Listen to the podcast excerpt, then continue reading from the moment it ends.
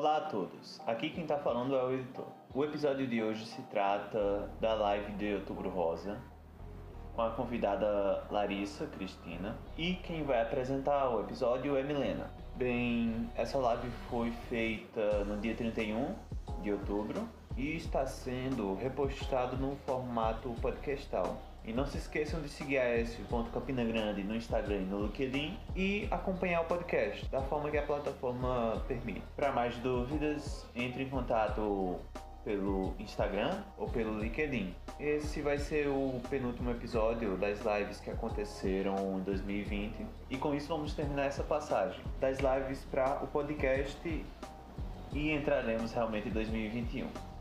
Por enquanto o núcleo está de férias, esse episódio foi editado antes de janeiro de 2021 e com isso espero que vocês aproveitem o episódio.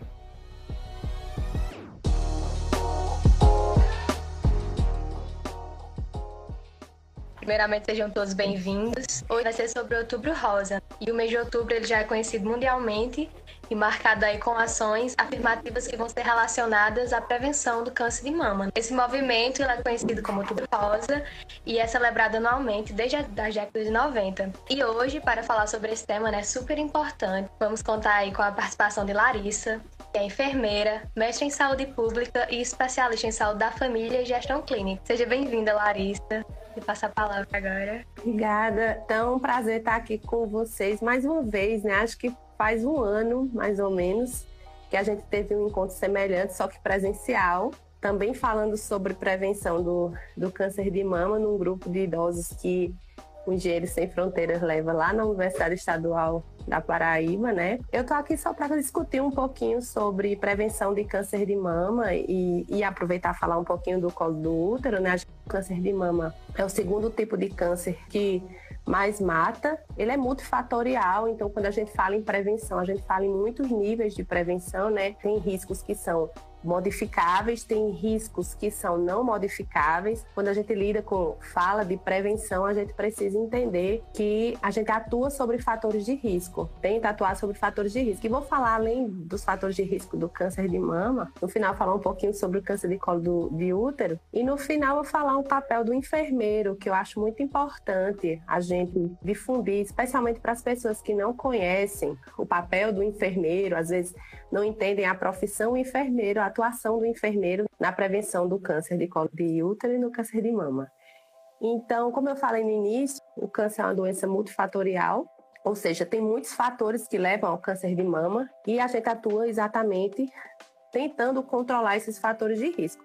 Agora, existem fatores de risco que são não modificáveis, né? Por exemplo, a gente sabe que um grande componente do câncer de mama é o componente hereditário.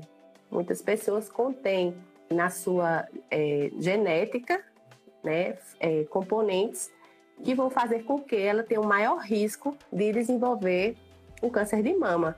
Acredito que todos aqui conheçam, né? Eu já tenho ouvido falar nos genes, né? No BRCA1, BRCA2, inclusive teve atrizes famosas que retiraram as mamas por ter, né, é, feito o diagnóstico de que tem esses genes. É, infelizmente, a gente não é, a, não é a realidade de todo mundo. Até a realização desse exame também não é a realidade de todo mundo. Não é um exame barato. Então, como é que a gente sabe? Como é que a gente tenta identificar se a mulher tem maior fator, tem a questão hereditária? Né? A gente observa na sua família se teve casos de câncer de mama do lado feminino, próximo, né? É, irmãs, tias, mãe, especialmente na juventude. Então, se essas mulheres da sua família tiveram câncer de mama, né, diagnosticado, e são próximas, né, mulheres próximas, e também se algum homem também, né, pai, tio, teve câncer de mama masculino, que é muito raro e ninguém quase fala disso, né? Então a gente considera que essa pessoa ela tem um risco mais aumentado, né, de ter, de desenvolver câncer de mama.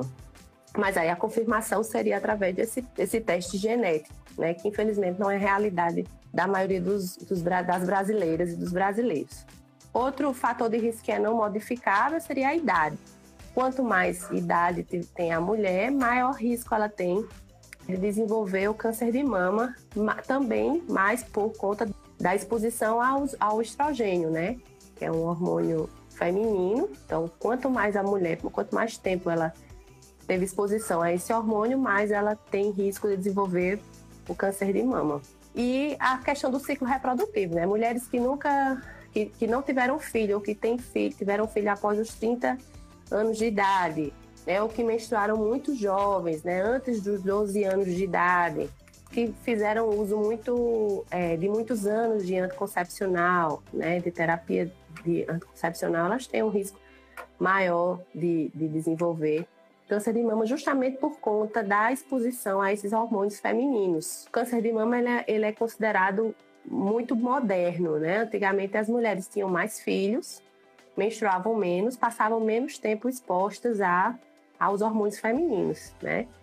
E aí, com, com a modernidade, as mulheres têm outras prioridades, né? É, outro, um estilo de vida diferente e aí acontece que a gente tem um maior, né, um incremento nos casos de, de câncer de mama. E aí a gente fala um pouquinho também sobre os riscos que são modificáveis. Então a gente trabalha muito mais nesses riscos modificáveis, que seria a alimentação, né, que as mulheres buscam uma alimentação saudável, equilibrada, evitar alimentos é, ultraprocessados, aquela questão alimentar que acho, acredito que o nutricionista falaria bem melhor sobre isso na alimentação como fator protetor do câncer de mama, mas só dizendo que uma alimentação saudável ela é um fator considerado, né? Inclusive tem uma, uma revisão que foi publicada no Caderno de Saúde Pública em 2011 que fala bem desse assunto com relação a fatores de proteção no geral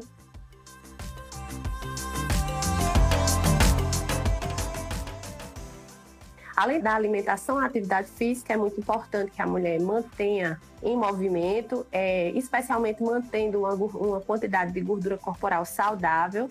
E aí, assim, nessa revisão também ele fala que a, o, manter o IMC saudável, né? Ele é fator de proteção do câncer de mama e que IMC abaixo de 25, de 20, né, no caso mulheres muito magras, elas têm um fator aumentado, um risco aumentado de ter câncer de mama, como as mulheres que têm um IMC muito aumentado, né? Que seriam as, as, acima de 30. Então, manter essa gordura corporal, esse índice de massa corpórea dentro da faixa né? entre 20 e 30 seria um fator de proteção. Especialmente evitar aqueles, aquele efeito sanfona, né? Engordar muito e emagrecer demais. Isso está totalmente ligado também ao, ao, ao ponto que eu falei anteriormente, que é da alimentação. Se você mantém uma alimentação saudável, faz alguma atividade física, nada muito extremo, você vai conseguir manter um índice de massa corporal né, dentro dessa faixa aí, que inclui o, o peso adequado e o sobrepeso. Então, essas faixas seriam protetoras, né? Manter o peso nessa faixa seria proteção. Então, são riscos que a gente considera modificáveis.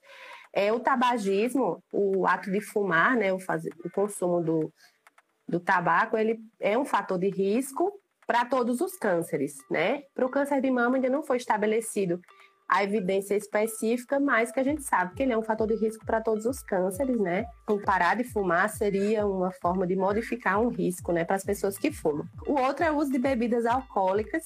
O álcool, em nenhuma proporção, ele é benéfico para as mulheres é, no quesito do, do câncer de mama, né? Ele pode ser benéfico para a saúde mental das mulheres, para relaxar, para manter qualquer outra coisa, mas para a proteção de câncer de mama, os estudos mostram que nenhuma quantidade de álcool seria adequada. Então, não exagerar no uso de bebida alcoólica seria também um fator de proteção para o câncer de mama.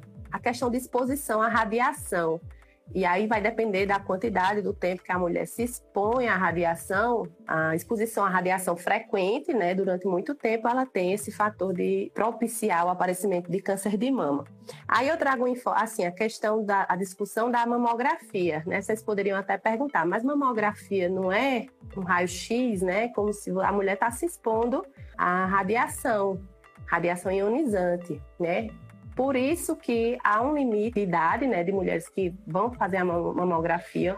O Ministério da Saúde recomenda a partir dos 50, a Sociedade Brasileira de Mastologia a partir dos 40, que as mulheres sejam expostas à, à radiação e tenha a, tem que haver o bom senso, né? Uma vez ao ano, por dois anos consecutivos, é, depois espaçar mais com resultados normais você vai espaçar mais esse, essa exposição. Então, você aumenta para de dois em dois anos, se tudo der normal nas, nos primeiros exames. Então, assim, outro fator de proteção muito importante é a amamentação. As mulheres que amamentam, que amamentaram seus filhos, elas têm esse fator de proteção também pela questão do estrogênio, né, do hormônio. Quando a mulher está amamentando, ela tem a diminuição desses hormônios, desse hormônio feminino circulante no corpo, então ela vai ter uma menor predisposição a desenvolver o câncer de, de mama.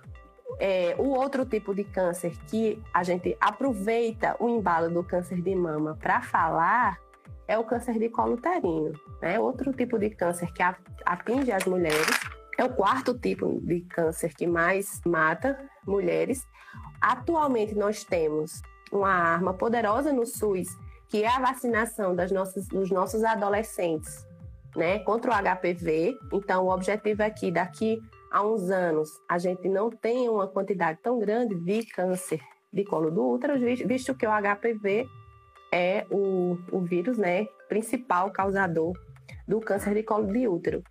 Também temos o preventivo, né, que a gente, muitas mulheres conhecem como preventivo, mas é o, o exame Papa Nicolau, que é uma citologia, né, esfregar a citologia do colo uterino, que é feita em todas as unidades básicas de saúde e que deve ser feita anualmente, né, ou bianualmente, de acordo com a avaliação que for feita, né.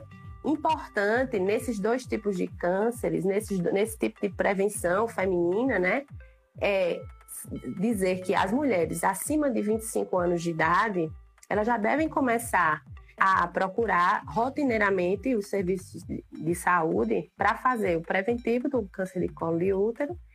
E a partir dos 40 anos a questão do preventivo do câncer de mama como recomendação do Ministério da Saúde. Mas a gente, todas as mulheres, desde o início da sua vida reprodutiva, a, a menina, quando começa a aparecer, né, as, as características, né, femininas do corpo, elas já tendem a se tocar, para se conhecer, especialmente as mamas, para identificar o que se tem, o que se é normal, do que pode ser alguma coisa diferente. Então, a, o autoexame de mama, por exemplo, a gente fala como uma forma de prevenção, mas na verdade é uma forma da mulher se conhecer, conhecer seu corpo, conhecer como é que ele é, né? Ela identificar mais precocemente qualquer alteração.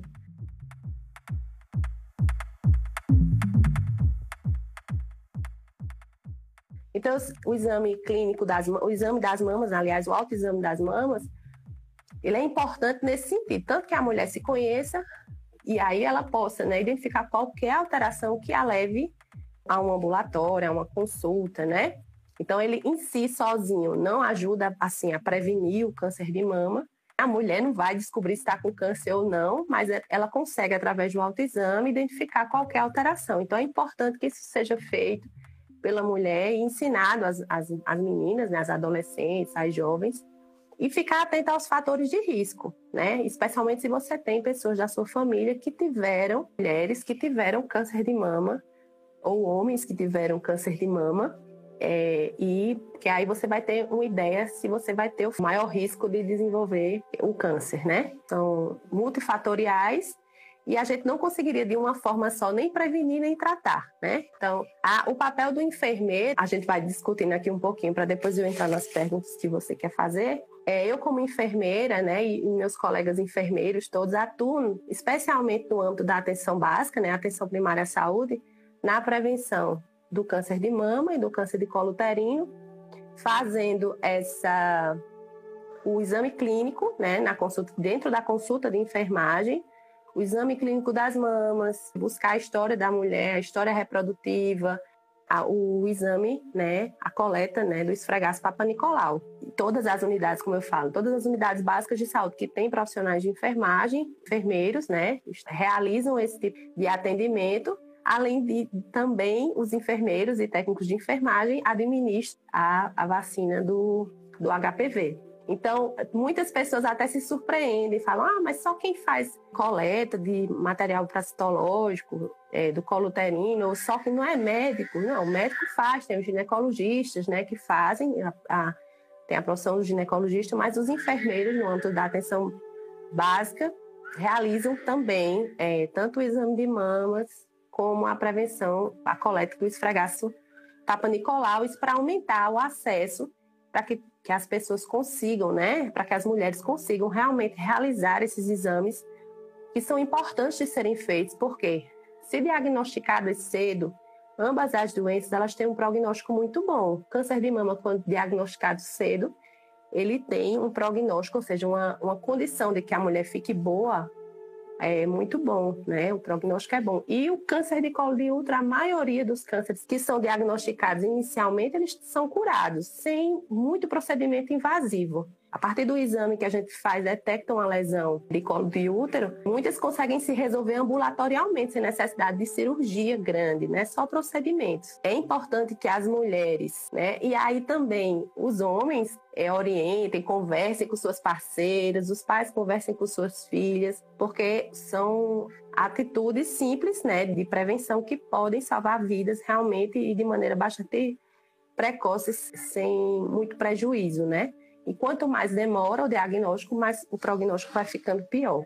Você acha que ainda existem mulheres que têm medo de fazer os exames para prevenção do câncer de mama? Tem medo de fazer, assim, na verdade, na minha prática, eu experiencio algumas situações. A primeira é a mulher que tem medo do exame porque tem medo do diagnóstico. Tem pessoas que não querem fazer o exame porque tem medo do que pode dar. Eu experiencio muito isso na prática e aí a gente tenta convencê-los de que é importante que faça, porque se tiver de descobrir que seja cedo, né, para que se possa instituir um tratamento o mais precocemente possível. Essa é uma situação que eu experiencio bastante na prática. A outra, com relação à mamografia, especificamente, é o medo da dor, o medo do exame em si.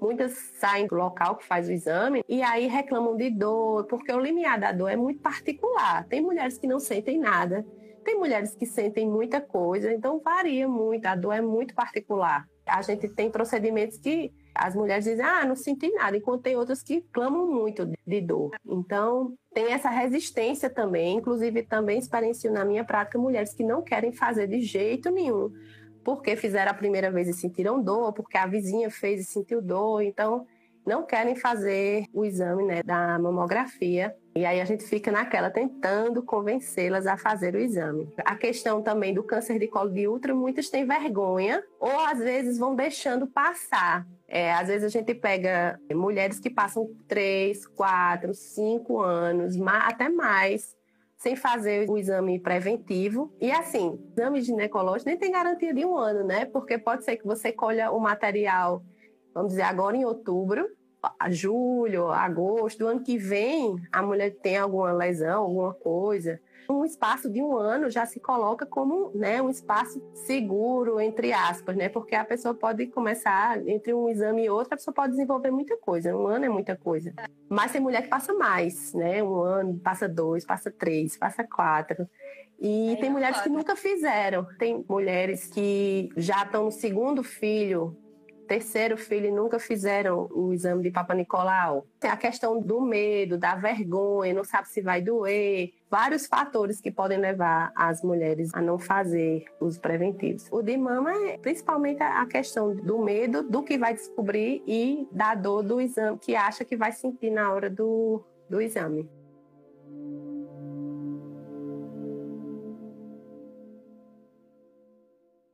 Segundo exame, que no caso é o Papa Nicolau, é, o SUS oferece, né, todo ano, né, para as mulheres. É indicado fazer quando a mulher inicia sua vida sexual ativa ou quando a mulher tem a partir de 25 anos, é isso? Assim, o exame ginecológico deve ser feito a partir do início da vida sexual, né? Não pode ser feito antes, por razões óbvias, só pode ser feito depois que a mulher inicia a vida sexual. Mas para fins de rastreamento de câncer de mama, a gente dá prioridade às mulheres de 25 a 64 anos, que são as mulheres de idade. É a idade, né? E é bem ampla essa idade, mas é a idade reprodutiva de maior risco de desenvolver o câncer de colo uterino. Para o câncer de mama, é indicado mamografia a partir dos 50 anos pelo Ministério da Saúde. Como eu falei antes, a Sociedade Brasileira de Mastologia indica a partir de 40 anos. E aí o Ministério indica a partir de 40 se a mulher tiver fator de risco. Avalia os fatores de risco que pode ser solicitado antes, do 40, dos, antes dos 50, a partir de 40 anos. Por que essa idade? Porque é a idade de maior risco. Não necessariamente uma mulher de 30 anos, de 20 anos, pode acontecer, é mais raro. Por isso a importância de fazer o autoexame de mama, consultar o ginecologista anualmente, né, depois que inicia a relação sexual, mas para fins de rastreio a gente foca nessas idades. Então, desde o início da vida sexual da mulher, ela já deve começar a fazer os preventivos, né? São importantes. Muito presente na cultura popular a ideia de não fazer exames para se sentir um falso conforto de estar saudável, né? As pessoas têm muito medo do resultado e preferem não fazer.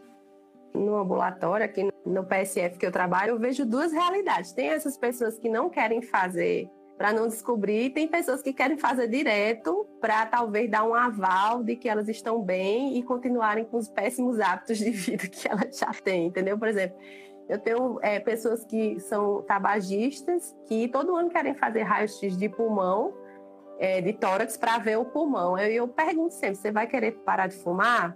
Aí a pessoa diz, não. Eu digo, então não tem para que você fazer raio-x. Seu pulmão tá ruim, você precisa parar de fumar. Tem essas duas realidades, né? De, de pessoas que gostam muito de fazer e pessoas que morrem de medo.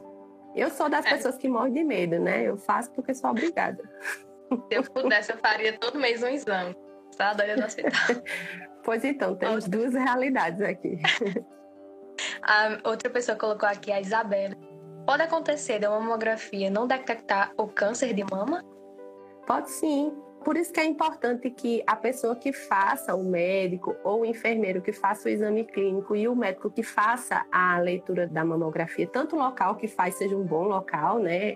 É, o local que realiza o exame, seja um, uma boa clínica, como a pessoa que vai interpretar o exame também porque eles mandam as imagens também, mas mandam o laudo. A repetição, né? Você acompanhar, fazer o, o acompanhamento, não um exame isolado, ou ler só o laudo e achar que está tudo bem. Tem sim, tem, lógico que existem erros, né? Exames que podem dar falsos negativos. E também na questão do câncer de colo uterino, também depende muito da coleta, porque o laboratório ele libera o laudo do que foi coletado. Se a pessoa que fez a coleta do exame não coletou adequadamente, também não tem como detectar, né? Porque o laboratório não tem como saber o que está se passando lá no local. Então, lógico que existe, existem. Por isso é importante procurar bons profissionais, boas clínicas, bons laboratórios para fazer seus, seus exames preventivos.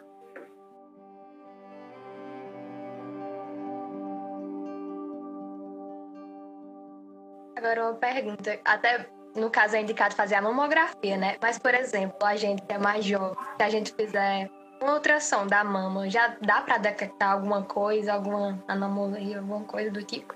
Dá. Assim, a ultrassom, ele é um exame mais acurado do que a mamografia, no sentido de que ela diz mais o, o conteúdo daquela lesão, se tiver um, ela identifica se é um cisto, ela identifica se é uma glândula mamária, se é gordura, o que é. Nas mulheres mais jovens não pode ser feita mamografia porque tecido da mama atrapalha né, a leitura do exame. Então, é feito realmente para mulheres com, com mais idade. Mas serve também. E assim, a mamografia ela é utilizada junto da. A ultrassom, desculpa, ela é usada junto à mamografia. No caso, se você tem idade de fazer mamografia, fez a mamografia, deu a alteração, alguma, alguma suspeita, é feito uma ultrassom para confirmar. É, ele é um exame complementar à mamografia. A mamografia ela é utilizada porque ela é mais barata e, o, e é um exame de rastreio, né? Então você utiliza como exame para fazer em todas as mulheres naquela faixa etária e puxar quem está com alteração na mamografia para fazer a ultrassom. Agora, nas mulheres mais jovens, se houver indicação, tem que fazer ultrassom realmente. Mamografia não faz não. Pessoas que possuem cistos na mama devem ter mais atenção relativa ao câncer de mama? Um cisto, ele tem sua conformação, né? Ele não leva a câncer, mas ele precisa ser acompanhado, certo? Porque assim, ele pode levar a aumento de mama, a dor, a outros problemas. Então, uma pessoa que tem tendência a formar cisto, essa pessoa precisa ser acompanhada por um mastologista. Aí foge da minha expertise. Enquanto enfermeira, a minha função é rastrear. Então, a gente examina todas as mulheres e, e pensa quem tem alteração. quem faz esse exame mais apurado das mulheres com alteração é o especialista, né? O médico ou o mastologista. O cisto ele não vira câncer, tá? Se essa for a dúvida de quem perguntou. Então, a mulher que tem um cisto benigno, que já foi avaliado, que é benigno, o médico já disse que pode esperar, né? Vai só acompanhar. Então, assim, o risco disso virar câncer é mínimo. Só vai, vai acompanhar para ver se está crescendo muito, se está havendo perda de função, se está trazendo incômodo, e aí sim há necessidade de fazer algum procedimento de retirada ou de punção desse, desse cisto, dependendo de que cisto seja.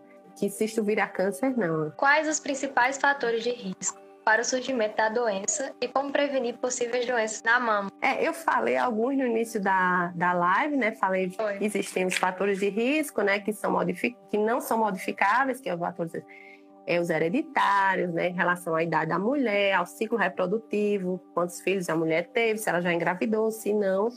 Esses são fatores de risco não modificáveis. E os fatores de risco que são modificáveis, né, mas que não deixam de ser fatores de risco, a questão de alimentação, depende da alimentação da pessoa. Isso é em relação a todos os cânceres. Mas a alimentação, para o câncer de mama especificamente, manutenção de um peso corporal adequado, durante toda a sua vida, especialmente na pós-menopausa. Então, manter um peso adequado, evitar bebidas alcoólicas, especialmente em excesso, mas evitar bebidas alcoólicas, evitar se expor à radiação, no caso a raio-x, exames sem necessidade, né? Que quanto mais se expõe, e quem trabalha também com radiação ionizante é precisa se proteger. E o tabagismo são fatores que a gente pode modificar, né? Pode deixar de existir, né? Com a, a necessidade do paciente, da pessoa.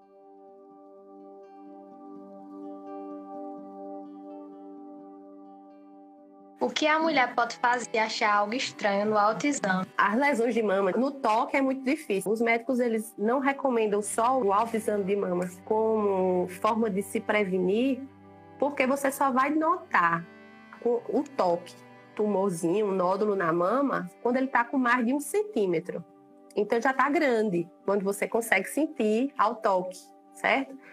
Então, o objetivo dos exames é seja descoberto quando eles ainda estão bem pequenininhos, com milímetros, no estágio bem inicial da doença. O importante de se tocar é, como eu falei antes, é se conhecer. Então, qual é a melhor época de fazer o autoexame de mama? Após a menstruação. A menstruação foi embora, né? A mulher, logo depois que a menstruação foi embora, conta uns 5, 6 dias, e aí pode fazer que a gente diz que é mais ou menos o 11 ao 14 dia do ciclo menstrual.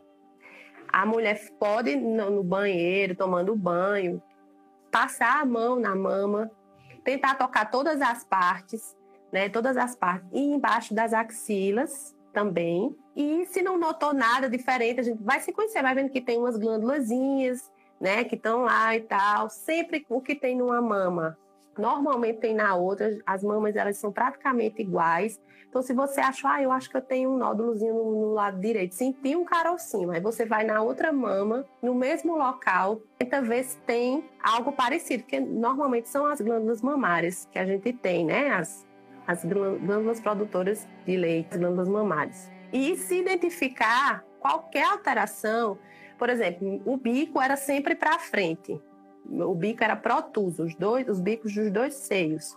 De repente um entrou, ou um ficou plano, ou está saindo algum líquido que não saía antes, né? Então, procurar um serviço de saúde para que seja feito um exame por um profissional de saúde para avaliar aquilo ali, se realmente precisa fazer alguma investigação ou se é algo normal. O importante é não ficar com dúvida, né? E se conhecer. Então, se tocar todos os meses para se conhecer, logo depois da menstruação, e qualquer alteração procurar um serviço de saúde, porque a gente não é obrigada a saber, né? Então, procura o serviço de saúde e a, a, partir do momento que vocês vão fazendo esse exercício de se tocar, tentar identificar o que é normal e o que não é, você se conhece e consegue também, né? Ficar mais treinado para identificar e conhecer seu corpo, identificar quando algo está errado.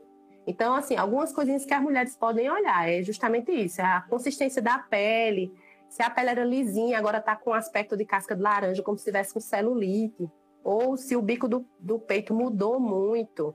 Ou se ele está descamando, começou a coçar e está descamando. Ou se está saindo algum líquido, né? Qualquer líquido a não ser que você esteja amamentando, mas é espontâneo, não vai, não vão começar a espremer o seio, porque se espremer muito, uma hora vai sair alguma coisa. Você espontaneamente, fazendo qualquer coisa da sua vida, você nota que sai um líquido da mama, né, do bico do seio. Então, se isso acontecer, procure um serviço de saúde para receber os cuidados necessários, né, e adequados.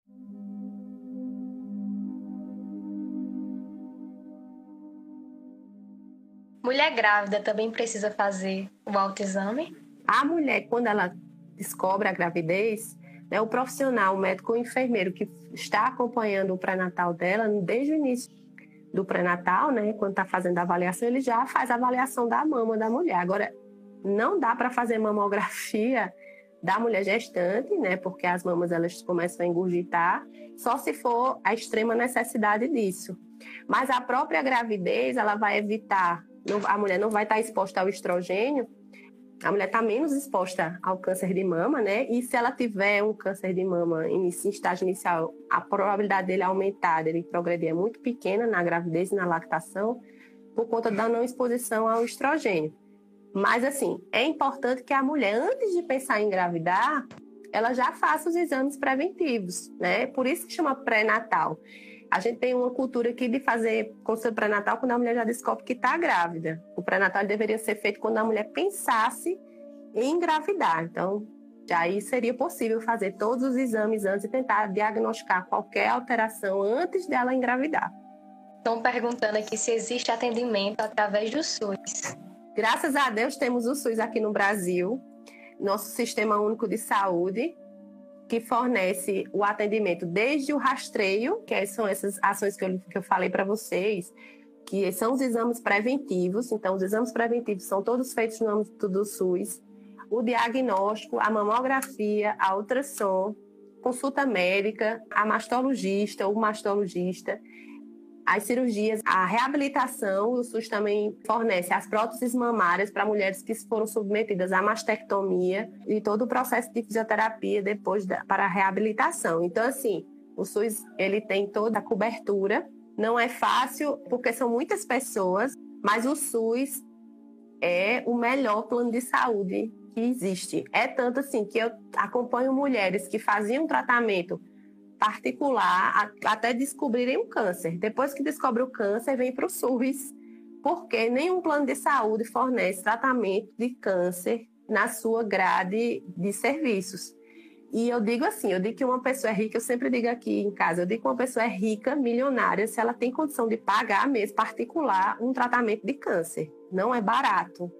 Então, muito importante que a gente defenda realmente o SUS, que a gente conheça os serviços que são oferecidos, para de ondinha de dizer assim, ah, porque na minha cidade não funciona, não funciona sim, está funcionando.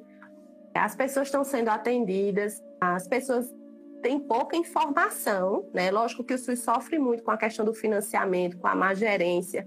A gente tem muitos desvios, mas diante disso tudo, muitas vidas são salvas graças ao SUS e o que seria de nós sem ele? Então, é, na parte ginecológica, de é, prevenção do câncer de mama, e tratamento e reabilitação, e a mesma coisa eu digo do câncer de colo uterino, que vai desde a vacinação até todos os tratamentos que as mulheres precisam. Na minha experiência, inclusive, como enfermeira da atenção primária à saúde, da, dos postinhos de saúde, né? Eu encaminho e acompanho essas mulheres e todas conseguem fazer seus tratamentos. Acho que é uma bela forma de encerrar essa live e dizer que todo mundo defende o SUS. Se alguém vê alguém falando mal, tente informar essa pessoa para que ela conheça. A maioria das pessoas fala mal por, por desconhecimento do serviço.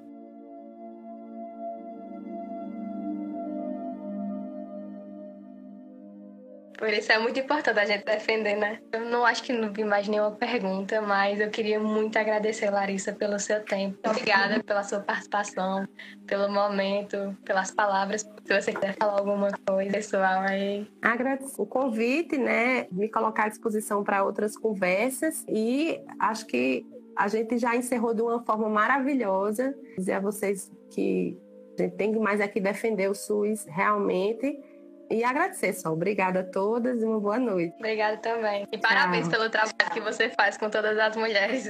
Obrigada. O meu trabalho de muitas enfermeiras aqui da Atenção Básica de Campina Grande. Obrigada. Tchau, Larissa. Até Tchau. a próxima. Obrigada a todo mundo que assistiu até aqui também.